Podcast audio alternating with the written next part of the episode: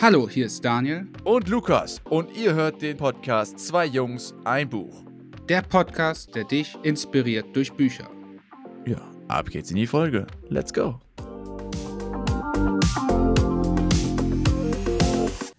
Hallo zusammen, hier wieder zum Beginn der Folge die Zusammenfassung des Buchs, was wir aktuell gelesen haben. Diesmal war es Der reichste Mann von Babylon von George S. Clason und es ist lustigerweise ein Buch, was schon knapp 100 Jahre alt ist. Es wurde nämlich 1926 das erste Mal veröffentlicht. Schwerpunkt des Buchs ist, ja, es werden quasi finanzielle Ratschläge gegeben, so in der Form von Gleichnissen. Das Ganze in so einer fiktiven Geschichte. Diese spielt in Babylon, also vor knapp 4000 Jahren. Und die, ja, die Hauptperson, die das erzählt und wiedergibt, ist Akkad. Das ist ein babylonischer armer Schriftgelehrter, der halt später der reichste Mann von Babylon wurde und dort seinen, ja, seinen, seinen Schülern in, in Seminaren etc. seine Geschichte erzählt, wie er das Ganze geschafft hat und in welchen Tricks. Das ganze Buch hat so um ungefähr sieben Kernthesen, würde ich behaupten.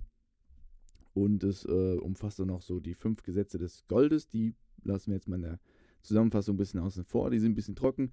Aber auf die sieben Kernthesen gehen wir einmal ein. Da fangen wir schon direkt mit der ersten an.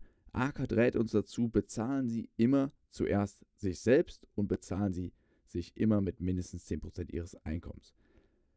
Ja, warum sagt er das Ganze? Er sagt, ja, sonst führt es irgendwann langfristig dazu, wenn wir das nicht tun, dass wir immer nur arbeiten, um andere Leute zu bezahlen. Und das stärkt langfristig gesehen unser, äh, unser eigenes Selbstvertrauen nicht, unser Selbstbewusstsein, unser, unser Selbstwertgefühl.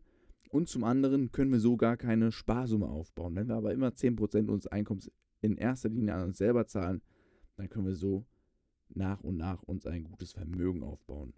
Der zweite Schritt, der damit einhergeht, ist natürlich die Ausgaben zu kontrollieren. Das heißt, man muss natürlich seinen Bedarf mindern, um überhaupt mit den restlichen 90% seines Einkommens auch auszukommen. Und er gibt dafür als Tipp zum Beispiel eine Budgetliste zu führen, in denen er sagt, ja, diese 90% kann man aufsplitten in 50% hierfür sollten aufgewendet werden für die täglichen bzw. monatlichen Bedürfnisse und die anderen 50% könnten dann aufgewendet werden für die Wünsche, die man sich erfüllen möchte. Die restlichen 10% bleiben dann natürlich übrig zum Sparen, sodass sich nach und nach ein gutes Vermögen ansammeln kann. Dieses Spargeld, sagt er dann im dritten Schritt, sollte man dafür nutzen, um es für sich arbeiten zu lassen. Also Schritt äh, bzw. Tipp 3, lassen Sie Geld für sich arbeiten. Das heißt, investieren Sie dieses Geld in irgendeine Quelle, die dann eine Rendite abwirft. Also Beispiel sind Aktienanleihen oder Immobilien, die da genannt werden. Und sobald diese Investments dann eine Rendite abwerfen, nutzen sie auch diese Rendite, um weitere Investments zu tätigen, um so sich quasi nach und nach eine Armee an Rendite aufzubauen. Ja, und das Ganze bedarf natürlich auch einer gewissen äh, Freude am Investieren. Das heißt, man sollte nicht unbedingt zaudern und sich, falls sich gute Gelegenheiten ergeben, diese auch ergreifen, um so gute Investments zu tätigen und so zu einer Rendite zu gelangen. Hierzu gibt er natürlich auch den Tipp, dass man sich dazu den Expertenrat auch bei den Finanzexperten suchen sollte und nicht bei Leuten, die das gegebenenfalls noch nie zuvor gemacht haben, damit keine Erfahrung haben, denn das Ganze mündet in den vierten Tipp von ihm. Sie müssen ihr Reichtum schützen. Der Wunsch nach Reichtum ist immer mit einem Risiko verbunden, denn man wird oft dazu verleitet, auch Fehlinvestitionen zu tätigen und deswegen sollte man möglichst sein Vermögen streuen in verschiedene mögliche Anlagen, um so ja, sich vor Fehlinvestments zu schützen, dass falls eines dieser Investments nach hinten losgeht, nicht direkt alles wegbricht. Des Weiteren gibt er dann auch den Tipp, dass man nicht unbedingt Freunden mit Geld helfen sollte, sondern lieber mit anderen Mitteln. Denn die wichtigste Regel, die er uns ans Herz legt, ist, wenn man Geld verleiht, sollte man immer sicherstellen, dass es eine Rückzahlgarantie gibt. Genau, so kommt dann auch schon zum fünften Tipp. Äh, kaufen Sie Ihr eigenes Haus, denn das führt zum einen zu mehr Selbstvertrauen. Es ist aber auch, dass selbst wenn Sie für den Hauskauf einen Kredit aufnehmen müssen, haben Sie hinterher ein Eigentum, ein, ein Haus, was Ihnen gehört, mit dem Sie machen können, was Sie wollen. Aber ähm, natürlich empfiehlt er auch das Beste ist, Sie kaufen sich ein Haus ohne Kredit und äh, entziehen sich so der in seiner beschriebenen Geldverschwendung, nämlich der Miete. Der sechste Tipp ist dann, dass sie immer oder dass man auch immer berücksichtigen sollte, dass man im Alter weniger Möglichkeit hat, ähm, ein Einkommen zu haben und dass man sich da für die Zukunft auch Geld zurücklegen sollte. Also es ist eigentlich lustigerweise zu vergleichen heutzutage wie nach dem Rentensystem. Und zusätzlich sollte man natürlich immer im Hinterkopf haben, dass falls die Umstände schlechter werden, man auch dort dafür abgesichert sein muss und auch seine Familie halt abgesichert hat, dass falls die Verdienstmöglichkeit äh, ausfällt, dass man dann irgendwas irgendwie einen Spargroschen hat oder auch ein System, wie, wie man es heute mit der Versicherung vergleichen könnte, was dann in Kraft tritt, um diesen Fall auszugleichen. Der letzte Tipp von Arkad ist dann, investieren Sie in sich selbst, denn er sagt, das wertvollste Gut, was wir haben, ist unser Geist, denn der ist dafür geeignet, uns neue Fähigkeiten anzueignen, uns damit neue Wege zu ebnen und uns durch gesunde Gewohnheiten auch weiterentwickeln können. Das heißt, der siebte Tipp, investieren Sie in sich selbst. Ja, das waren auch schon die Kernthesen des Buchs.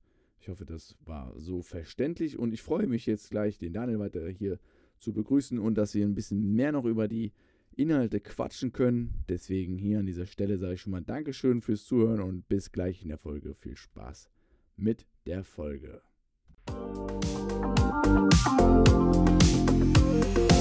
Ja, vielen Dank, Lukas, für diesen wunderbaren Pitch. Herzlich willkommen zu unserem Podcast. Herzlich willkommen von meiner Seite. Mein Name ist Daniel. Hallo. Nein? Ich bin Lukas. Ach so, ah. Mhm. Ja. Ja, Und dann- ich war, ich glaube, es, es, es sollte jetzt bekannt sein. Aber auch wenn, ist es ja eigentlich egal. Wir sind die zwei Jungs und wir befassen uns alle zwei Wochen mit Büchern, die uns interessiert und die hoffentlich euch inspirieren. Das ist direkt meine erste Frage an dich, Daniel. Hat dich das Buch inspiriert? Beziehungsweise kannst du das Buch überhaupt schon? War das für dich neu? Nee, ich kannte das Buch schon. Wie, Ah, okay. wie bei den meisten Büchern hattest du mir schon damals während des Joggens davon erzählt. Und ich hatte mir damals schon eine Kurzfassung, ich glaube, von einem YouTube-Kanal dazu angehört. Deshalb wusste ich ungefähr, um was es da in dem Buch geht. Kanntest du das Buch schon? Ah. Ich habe es auch schon mal gelesen, irgendwo äh, lange Zeit her. Also, was ist lange Zeit? Gefühlt lange Zeit, weiß ich nicht, vielleicht drei, zwei oder drei Jahre. Aber ich hatte es damals empfohlen bekommen von einem Kumpel, der hat es mir dann auf Englisch gegeben, weil ich mir vorgenommen hatte, mehr Bücher auf Englisch zu lesen. Ja, was ich dann auch äh, konkret nicht gemacht habe und mir es dann irgendwann aber als deutsches Hörbuch gehört habe, äh, geholt habe und dann halt so gehört habe. Das heißt, ich habe es schon mal gehört gehabt und es war jetzt das zweite Mal. War also auch schon bekannt, ja. Aber fand ich gut. Jetzt äh, habe ich es nochmal intensiviert beim Hören. Ja. Aber hat es sich denn inspiriert? Das ist ja der wichtigste Punkt. Hat es sich inspiriert oder hat sich Das Buch hat mich absolut inspiriert. Ich, war, ich muss sagen, ich habe es auch als Hörbuch gehört und ich fand die Version, die ich gehört habe, auch richtig geil, weil es waren so, also es geht Hast ja, du es bei Audible gehört Genau. oder hast bei Spotify nee, ich gehört? habe äh, bei Audible mir das geholt Okay, sehr gut. und ja, es geht ja so, also ba es geht ja um den reichsten Menschen von Babylon und das ist ja eine Stadt aus der Antike und dementsprechend waren auch die Kapitel immer so schon mit so einem Musikeinspieler untermalt. Das war mega nice. Also man hatte direkt von Ah, Anfang ja, ja. an so, man war in dieser, in diesem Geschichtenmodus. Und deshalb Ja, ich kann dir einen, ich kann dir eins erzählen, das, was ich äh, nämlich falsch gemacht habe. Ich habe angefangen, das auf Spotify zu hören, weil ich gar nicht mehr wusste, dass ich es mir damals schon auf Audible gehört habe. Total fataler Fehler. Ähm, ja, auf Spotify ist es ja auch zur Verfügung. Da gibt es halt das gratis, falls man ein Spotify-Abo hat. Ähm, es ist auch meiner Meinung nach, glaube ich, dieselbe Version. Es ist nur irgendwie in kürzere Kapitel aufgesplittet. Und das war dann, ja, als ich dann gemerkt habe, es ist irgendwie immer kompliziert, dann während des Sports habe, habe ich kein Hörbuch, da höre ich dann meistens normale Musik. Ähm, ja, und ich musste dann, habe dann irgendwann gemerkt, oh, ich habe das auch auf Audible. Also irgendwann war es leid, wollte es mir auf Audible kaufen, habe dann gemerkt, ich habe es dort schon. Und dann der Switch von Spotify auf Audible, um mich zurechtzufinden, was für ein Kapitel das war. Ja, das war der eine Fehler, äh, das, den ich einmal, wo ich einmal durch musste. Und mein anderer Fehler war, ich habe eine ganze Weile lang gehört und auf Spotify gibt es ja diesen Modus, dass du bei einer Playlist ähm, ja eine automatische Liedwahl machst, also nicht in der Reihenfolge so. der Playlist weiterspielst. Oh Gott, und ich war so verwirrt. Das glaubst du nicht. das ist mir damals bei Warren Buffett passiert. Aber, naja. Ja, gut, aber hat mit dem Buch letztendlich nichts zu tun. Ähm, ja, aber Thema Geld. Thema Geld. hast du aus dem Buch irgendwas Besonderes mitgenommen? Hat dich irgendwas von diesen Learnings so sehr, sehr krass umgehauen? Also krass umgehauen nicht. Wenn ich mit einer kleinen Anekdote um die Ecke kommen darf, ist, Ja, natürlich. ich habe damals so an, am Anfang von meinem Studium habe ich ein paar Kollegen kennengelernt. Und da sind wir gerne auch mal ein Bier trinken gegangen oder auch zwei. Und ich bin auch so ein, ich bin auch ein Gönner, also ich, wenn ich Geld habe, dann war ich auch immer so, komm, die nächste Runde geht auf mich. Oder scheiß drauf, wir bleiben noch was länger, scheiß drauf, wir, wir, gehen jetzt noch da rein und da rein. Ich war schon sehr verschwenderisch. Und das hatte immer zur Folge, dass ich am Ende des Monats total leere, ein leeres Konto hatte. Also ich hatte nichts. Ne? Ich hatte auch keine irgendwie so einen Ja. versteckten Groschen, wo ich sage, im Notfall. Und da musste ich wirklich, muss ich immer an eine Story denken. Da hatte ich in einem Monat so wenig Geld, das muss ich jetzt hier einfach mal erzählen. Und ich habe meine Eltern schon im Monat davor angepumpt nach Geld und im Monat davor angepumpt nach Geld. Und dann hatte ich mir gedacht, nee, komm, ich kann die jetzt nicht nochmal fragen. Vor, zumal ich einen Abend vorher meine letzten 70 Euro quasi in der Stadt gelassen habe. Für unnötigen Scheiß. Und da habe ich mir von meinem letzten Geld Haferflocken geholt und habe einfach tagelang nur Haferflocken mit Wasser gegessen. Und ich habe auch zum Geburtstag von einem anderen Kollegen habe ich so einen, ja, so, so einen Rucksack bekommen. Da sind so zwei Hände, die das Geld so quasi raus, rauswerfen.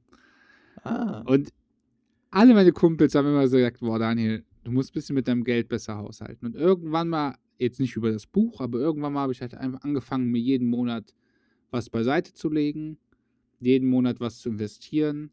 Kleine Summen, ne? Also jetzt überhaupt als Student sowieso hat man so wenig Geld, aber dazu so kleine Summen.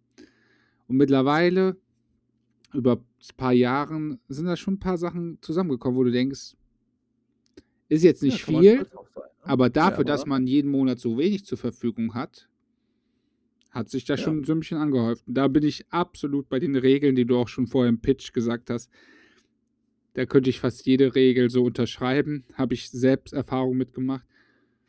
Gerade mit dem 10% sich selber zahlen. Wenn man sich jeden Monat einfach nur ein bisschen was zur Seite legt, So, jetzt kommt aber meine Frage: Hast du es effektiv vor dem Buch auch schon gemacht? Ja. Und auch konsequent? Ja. Also sind es wirklich mal 10%? Ja?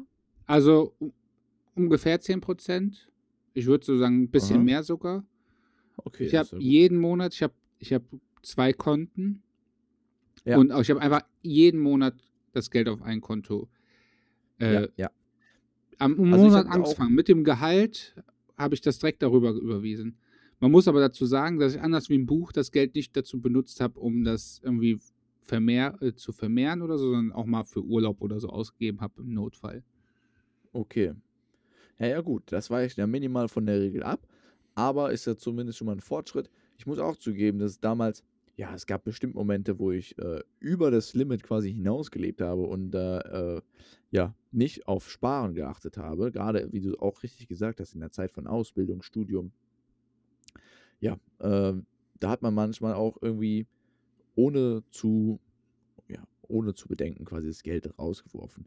Ich habe aber wirklich, äh, auch wie du, irgendwann den Punkt schon während des Studiums gefunden, dass man dann gesagt hat, okay, das ist irgendwie nicht der richtige Weg. Das, äh, das wird so langfristig nicht zu, den, zu dem Reichtum führen, den ich mir erhoffe oder wünsche.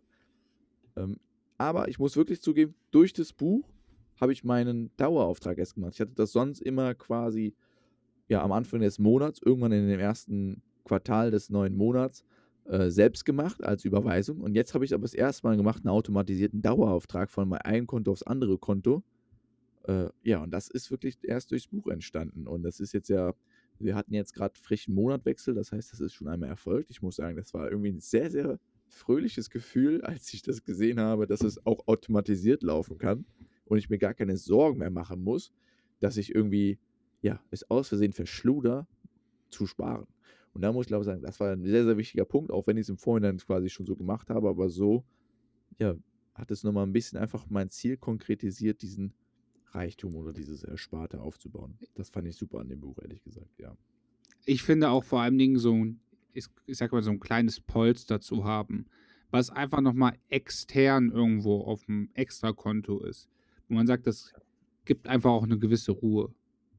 Ja, wie auch das im Buch gesagt wurde, ne? Der Mann, der die Taschen voll Gold hat, der lebt besser für seine Familie, weil er einfach ein größeres Selbstvertrauen hat und ein größeres äh, Bewusstsein darüber, dass er nicht so ein großes Risiko in sich trägt, weil wenn jetzt ein Umstand sich ändern würde, er wüsste, ich habe einen Puffer, worauf ich zurückgreifen kann, der mir erstmal eine gewisse, ja, eine gewisse Menge an Zeit äh, gibt, bis ich mich wieder neu sortieren kann. Ne?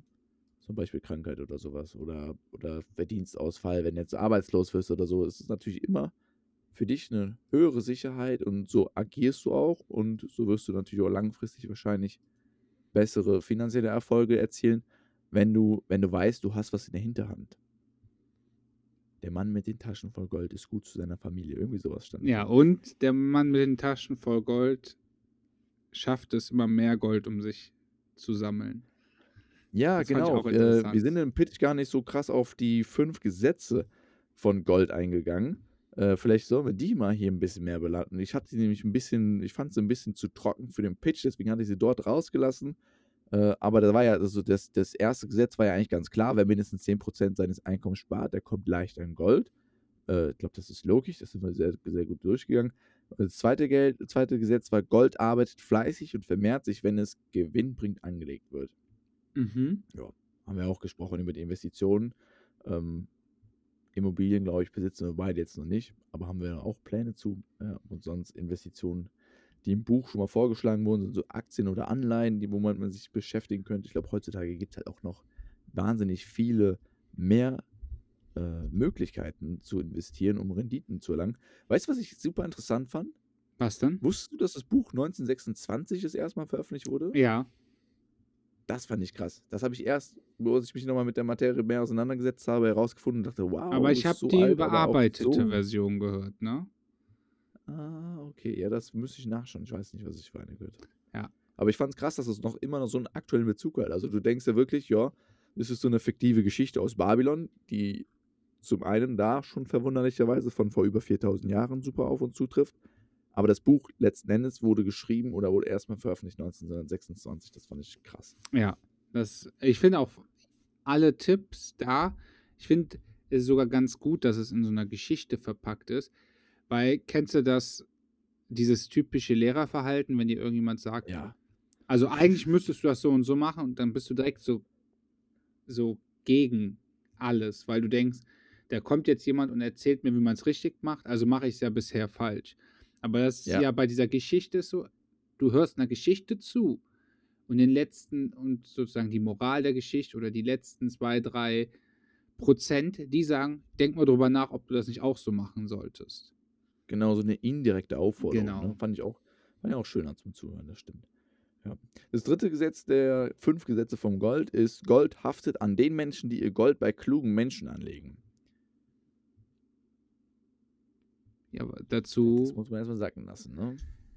dazu, Ich, hab nämlich das, ich muss es auch erstmal sacken lassen, weil ich da so, als ich das gelesen habe und auch nochmal in der Nachhinein äh, mir nochmal angeschaut hatte von den fünf Gesetzen, dachte ich so, ja, äh, wenn man das einfach nur so ohne irgendwas weiteres zu erklären äh, dastehen lässt, dann klingt das in erster Linie so, puh, irgendwie, das ist ja, das klingt ein bisschen ungerecht, finde ich, oder? Aber wenn man dann das weiter beleuchtet, dann ist es ja eigentlich nur äh, zu interpretieren, dass das Gold halt an den Leuten haftet, die sich ja auch finanziellen Rat holen, ne? die sich auch äh, klug damit auseinandersetzen, die wissen, warum sie investieren.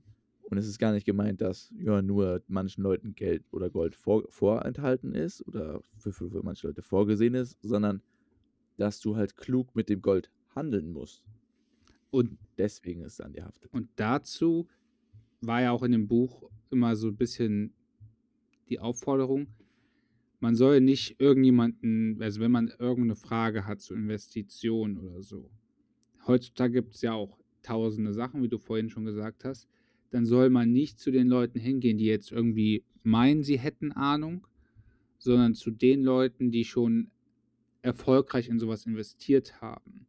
Genau. Weil Leute, die schon erfolgreich in irgendeiner Sache sind, kann natürlich Glück sein, aber die haben schon Erfahrungen gesammelt, die haben auch die Fehltritte gemacht und die können genau sagen, äh, mach das lieber nicht so oder mach das so.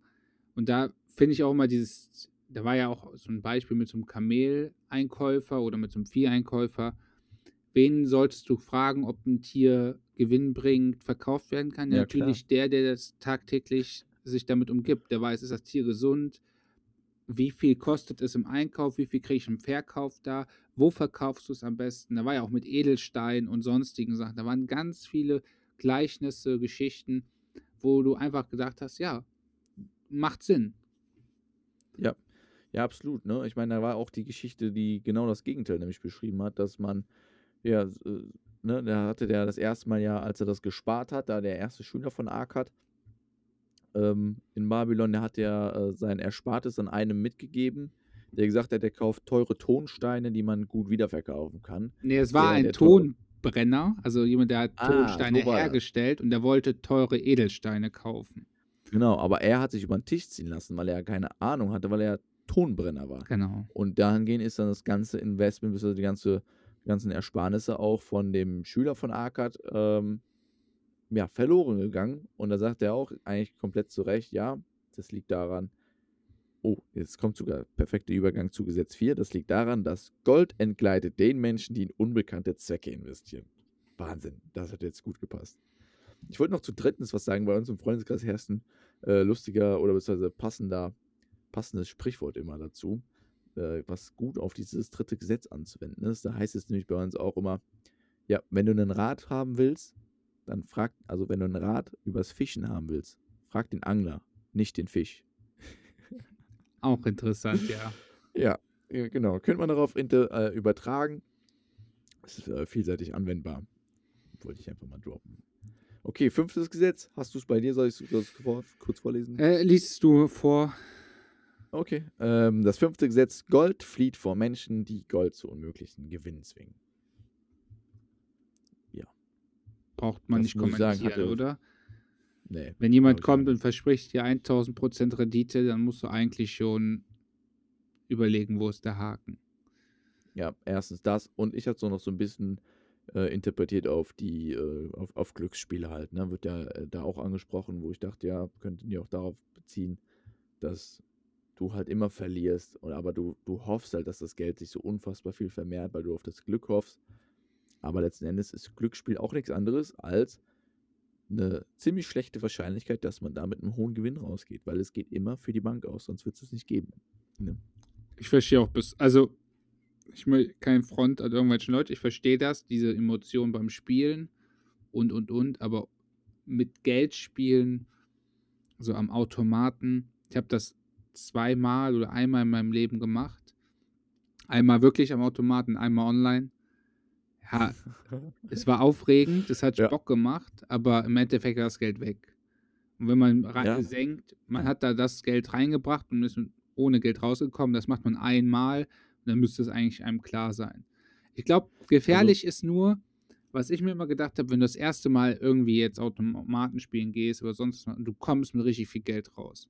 Boah, ich glaube, das wäre, aber das wäre ein anderes Thema. Aber das denke ich mir, Ja, stimmt. Also ich muss, ich muss zugeben, mein Bruder hatte damals relativ häufig Glück bei solchen Glücks, äh, ja, solche Glücksspiele am Automaten etc. Der hatte oft erzählt, dass er dann irgendwo in der Bar war mit äh, seinen Freunden und äh, dann sagte er so, ja, guck mal, hier habe ich hier gewonnen äh, aus 15 Euro, weil ich hatte dann 135 Euro gemacht oder so. Man kennt es vielleicht, dieses Leiterdrückspiel und so. Da hatte der wohl scheinbar richtig äh, häufig Glück. Hat in Summe auch eher Plus gemacht als Minus. Ich selber habe mir aber gerade deswegen, weil ich irgendwie immer Angst hatte, dass ich so diesem Glücksspiel verfalle, hat mir meine, meine Eltern haben mich damals auch immer davor gewarnt, habe ich nämlich immer gesagt, ja, wenn ich, wenn ich Glück spiele, mache ich das einmal. Und wenn ich dann was gewinne, dann ist es gut. Und wenn ich da was verliere, dann habe ich die Summe, die ich mir dafür zurechtgelegt habe, verloren. Aber sonst nicht mehr. Sonst muss ich es nicht provozieren. Ja, deswegen, ich spiele auch kein Lotto. Ja, ich bin auch, ich bin auch nicht der, der Fan vom Glücksspiel. Aber ja, die Emotionen oder diese Endorphine, die dabei ausgeschüttet werden, das kann man schon nachvollziehen. Das hat dann natürlich den Glücksreiz und das ist aber wahrscheinlich auch die, die äh, risikoreiche Frucht, die man trägt, wenn man sich darauf einlässt. Daniel, hast du noch irgendwas aus dem Buch, wo du sagen würdest, boah, das, das muss ich jetzt loswerden? Das fand ich, äh, hat mich sehr gecatcht und das hat mich inspiriert. Da möchte ich gerne das Anna mit auf den Weg geben. ein Punkt, den hattest du, äh, glaube ich, schon im Pitch angesprochen, ist, seine Verdienstmöglichkeiten zu verbessern.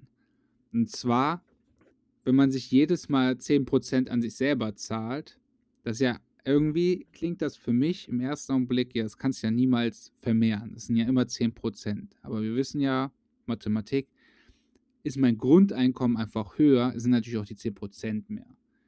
Und Logisch, klar. aber ich fand das nochmal so interessant zu sagen, ja, es gibt Stellschrauben wie, also man soll sparsamer leben, man soll keine Kredite aufnehmen, man soll keine risikoreichen Investitionen machen, man soll aber Investitionen tätig, tätigen und, und, und. Das waren alles Tipps. Aber nochmal die Stellschraube, Verdienstmöglichkeiten in den Vordergrund zu stellen.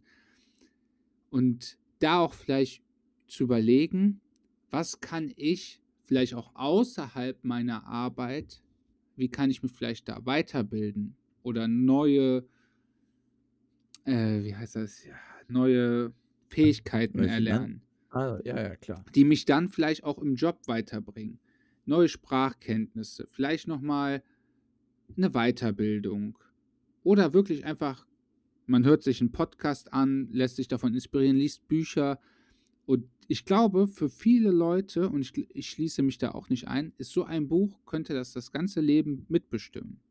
Weil wenn du Das da stimmt. anfängst, relativ früh, auch vielleicht spät, aber jetzt gerade, wir sind ja, ich bin auf dem Weg zu 30, wenn ich jetzt anfange, die Tipps hier umzusetzen, dann kann ich wirklich bis zur Rente mir echt was, ey, gut, ich bin sowieso, was Rente angeht, habe ich eine eigene Meinung, aber ich meine, in den nächsten Jahrzehnten kann man sich ja richtig schön ein sorgenfreies Leben, was Finanz, was nur Finanzen angeht, zurechtlegen. Das stimmt. Und ich glaube auch, das sollte doch das Ziel sein. Und ich äh, würde vielleicht direkt überleiten, für wen ist dieses Buch? Wir hatten damals in Staffel 1, ich weiß nicht mehr, was das für eine Folge war. Ich glaube, es war Folge 4, Folge 5, also relativ am Anfang der ersten Staffel. Es kann auch sein, dass es die zweite war. Nee. Ähm, auf jeden Fall ging es um das Buch Rich Dad Poor Dad. Mhm. Und ich würde es auf jeden Fall in dieselbe Kategorie ordnen. Dieses Buch ist absolut natürlich finanziell, also aus finanziellen Ratschlägen geprägt, ganz klar. Und ist auch für Leute, die sich zum einen damit mehr befassen wollen oder auch starten wollen, sich mehr mit ihren finanziellen Geschehnissen auseinanderzusetzen. Ich glaube, für die würde ich es halt vermehrt ähm, empfehlen, dass Leute, die sagen, ey, irgendwie habe ich da, finde ich da keine Hand und Fuß dran. Äh, es ist ja auch heutzutage immer noch so, dass in der Schule es wenig gelehrt wird. So wie hat man jetzt unbedingt wirklich mit Geld umzugehen, bin ich der Meinung. Kommt oftmals ein bisschen ähm, ja, zu kurz. Und dieses Buch ist auf jeden Fall für alle Leute, die sagen, ich habe ich hab das Ziel, irgendwie ein Vermögen aufzubauen und später auch ein sorgenfreies Leben zu führen. Ich will mir mal ein bisschen Inspiration holen, was es so an Möglichkeiten oder an Konzepten gibt, für Reichtum aufzubauen und finanzielle Erfolge zu erzielen. Und ich glaube, dieses Buch ist definitiv dort für diese Menschen ein, äh, ein guter Ratgeber. Ein guter erster Start. Ich finde anders, aber zu Rich Dad Poor Dad, ich weiß nicht, ob du genau noch die Inhalte davon so genau im Kopf hast, aber ich finde anders zu dem Buch Natürlich. ist, das ist so das, also jetzt der reichste Mann von Babylon, ich glaube, das ist eher so für die Arbeitnehmer.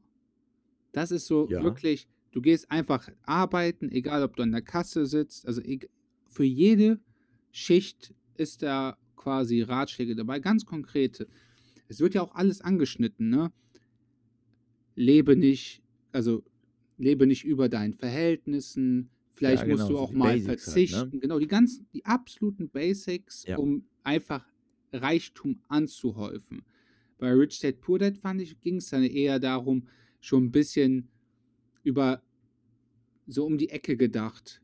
Was So schaffe ich? Genau, so ne? Unternehmertum, Genau. Vermögenswerte, was kaufe ich mir, wann ist was eine Investition. Da wird viel mehr ins Detail gegangen und auch ich finde das ein bisschen schwieriger zu verstehen, wobei man sagen muss, dass beide Bücher ja eigentlich auch im Grunde sagen, hier, das Wertvollste bei uns ist unser Gehirn, also das, Ja. wonach wir handeln.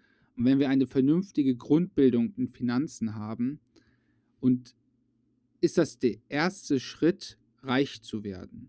Das merke ich immer mehr, auch über den Podcast, das will ich jetzt nochmal an der Sache sagen, äh, an dieser Stelle sagen. Ich merke immer mehr, dass mich diese ganzen Bücher inspirieren, Aber wenn ich gerade ein Buch zu einem Thema, das, zum Beispiel jetzt Finanzen, das zweite Buch lese, das dritte Buch, dann merkt man ja schon, dass die Kernbotschaft meistens ja die gleiche ist. Aber dadurch, dass man immer wieder von allen Seiten so neuen Input bekommt, denkt man nur so, rückblickend hat mir das schon sehr viel gebracht. Und das kann ich wirklich nur jedem am Herzen legen. Überlegt euch nur, 10 Euro für ein Buch auszugeben, das zu lesen, also noch die Zeit zu investieren, um dann vielleicht das Leben lang, äh, im, das, also über das ganze Leben, entweder glücklicher zu sein oder reicher oder zufriedener oder sich besser mit Kritik. Das ist einfach, das ist einfach genial. Ich hab, muss echt Und sagen, ich habe selbst selten Bücher gelesen. Ich höre auch viele Bücher, weil ich einfach viel Auto fahre. Ich muss sagen, das ist einfach so eine Bereicherung und dadurch wurden auch meine Interessen ein bisschen anders. Absolut. Und auf jeden Fall ein Punkt, den ich hierzu loswerden muss, ist, jetzt muss man nachrechnen. Es ist, wird so oft, wird mir gesagt, wenn, wenn ich erzähle, so wir haben einen Podcast, wir lesen alle zwei Wochen ein Buch. Natürlich sagen die Leute zum einen, ja, wow, das ist ja ein kurzer Zeitrahmen. Zum anderen wird mir so häufig dann erzählt, boah, das ist aber voll viel Geld, was du dann im Jahr für Bücher ausgibst. Und dann denke ich mir, ja, natürlich ist das eine Summe an Geld, das kann man sich hier ganz einfach zusammenrechnen, auch wenn man jetzt äh, das Audible betrachtet, ne, äh, 10 Euro kosten dann die Bücher, das ist ja das Super an Audible. Ähm, ja, du musst, du musst dir nur überlegen, wenn du, wie du eben schon in deinem Beispiel gesagt hast, in deiner kleinen Anekdote, wenn du abends rausgehst, auf eine Party feiern, und ich würde fast behaupten, es wird vielleicht im Alter seltener vorkommen, aber es ist immer gleich, man geht raus und man lässt immer eine gewisse Summe an Geld da und in meiner Erfahrung her ist es eigentlich immer zwischen 20 und 70 Euro gewesen. So, das war auch so mein, mein, äh, mein Stil, wenn man so mal in Ab- Abenden rausgegangen ist und da ein bisschen das Leben genossen hat. Und du gibst 70, 20 bis 70 Euro aus, letzten Endes oftmals für schlechte Gewohnheiten oder echt oftmals für Dinge, die, die deinem Körper vielleicht nicht unbedingt gut tun, sag mal Alkohol oder Fastfood. Und dann bist du zu geizig für 10 Euro für ein Buch. Und dieses Buch muss man auch mal sich einfach auf der Zunge zergehen lassen, ist letzten Endes das Werk von einem Menschen, der vielleicht teilweise Jahre oder Jahrzehnte seines Lebens an Forschung dort reingesteckt hat und diese dann zusammengefasst hat, um seine Ergebnisse zu spannen. Und du kriegst es innerhalb von ja, teilweise acht Stunden Hörzeit einfach so mitgeteilt und kannst das für dich wieder weiter nutzen. Also es ist, ich kann es auch nur jemands Herz legen. Und ich möchte noch das Gönnt zweite Argument, falls jetzt irgendjemand sagt, ja toll, hat der Lukas und der Daniel jetzt gut erklärt, aber ich will noch das zweite Argument entkräften, und zwar die Zeit. Viele sagen, ich habe keine Zeit zu lesen oder wann soll ich das? Ich habe auch nie Zeit gehabt zu lesen. Ich habe mir die Zeit freigeschaufelt. Und wenn ihr weniger YouTube guckt, weniger TikTok, weniger Instagram oder weniger Fernsehen oder so, diese ganzen Zeitfresser, weniger zockt und dafür mal zwei, drei Stunden die Woche mal liest, dann habt ihr auch in einem Monat ein Buch durch, selbst wenn ihr langsam lesen würdet. Also ist die, ist die nächste Argumentation, ich habe keine Zeit dafür, auch hinfällig. So, und das führt uns direkt dazu. Hört euch, falls ihr sie noch nicht gemacht habt, die Folge 3 nochmal an, die zu der 1%-Methode, die vor allem auf Gewohnheiten eingeht und dann baut euch die Gewohnheit auf, zu lesen oder äh, Hörbücher zu konsumieren. So, wir müssen das Buch noch bewerten, Daniel. Wie viele Sterne? 1 bis 5, was sagst du, was hat das Buch verdient? Ich würde dem Buch eine solide 3 von 5 Sternen geben. Okay, kurze Erläuterung. Warum nur 3? Ah, schwierig. Ich fand zum einen bin ich, ich fand das schön, mal so eine Abwechslung zu haben mit diesen Geschichten, aber ich fand, dass paar Punkte halt doppelt vorkamen. Also es wurde halt irgendwie wiedergekaut. Und zweitens, ich weiß nicht, es hat, es hat mich einfach ni- nicht so 100% gecatcht, ne? Okay, dann lassen wir die 3 stehen. Ich muss zugeben, bei mir ist es auch nur eine 3. Und äh, den ersten Punkt, den kann ich absolut unterschreiben. Es ist so, an manchen Punkten hat man das Gefühl, das, das kam doch irgendwie schon mal. Und auch so diese fünf Tontafeln und die sieben Learnings, die man letztendlich daraus äh, gezogen hat, ist ja auch in vielerlei Hinsicht irgendwie gleich, wo man denkt, ja, ich hätte mich auch nur auf das eine beziehen können. Ähm, ja, und ich bin aber auch ganz ehrlich, bei mir spielt leider Gottes auch ein bisschen mit rein, dass ich am Anfang selbst äh, verdasselt habe und einmal diesen äh, Random-Modus ein hatte und die Kapitel ein bisschen durcheinander gehört habe und mir das nochmal, dann alles nochmal neu anhören musste. Das hat vielleicht auch dazu geführt, dass ich dann dachte, äh, okay, das äh, war jetzt nicht so clever. Aber drei von fünf Sterne ist eine gute, solide Note. Und vor allem bitte berücksichtigen, wenn man das Buch noch nicht gehört hat, wir beide haben es schon gehört bzw. gelesen, So sieht's Dann- aus. Dann meiner Meinung nach absoluter Tipp, absolute Empfehlung für Leute, die sagen, ey, ich brauche mal, glaube ich, ein paar Tipps zu finanziellen Basics, finanzielle Ratschläge. Wie sollte ich das angehen? Ja, lest das Buch. Ist auf jeden Fall eine Empfehlung. Wir ziehen ein neues Buch. Okidoki. Und in zwei Wochen geht's über Bodo Schäfer, die Gesetze der Gewinner. Ja, geilo. Freue ich mich drauf. Ich freue mich auch drauf. Dann sage ich vielen Dank für diese Folge. Daniel, vielen Dank, dass ihr zugehört habt. Und bis zum nächsten Mal. Macht's gut. Auf Wiedersehen. Sie hörten eine weitere Folge des Podcastes Zwei Jungs, ein Buch. Vielen Dank fürs Zuhören und bis zum nächsten Mal.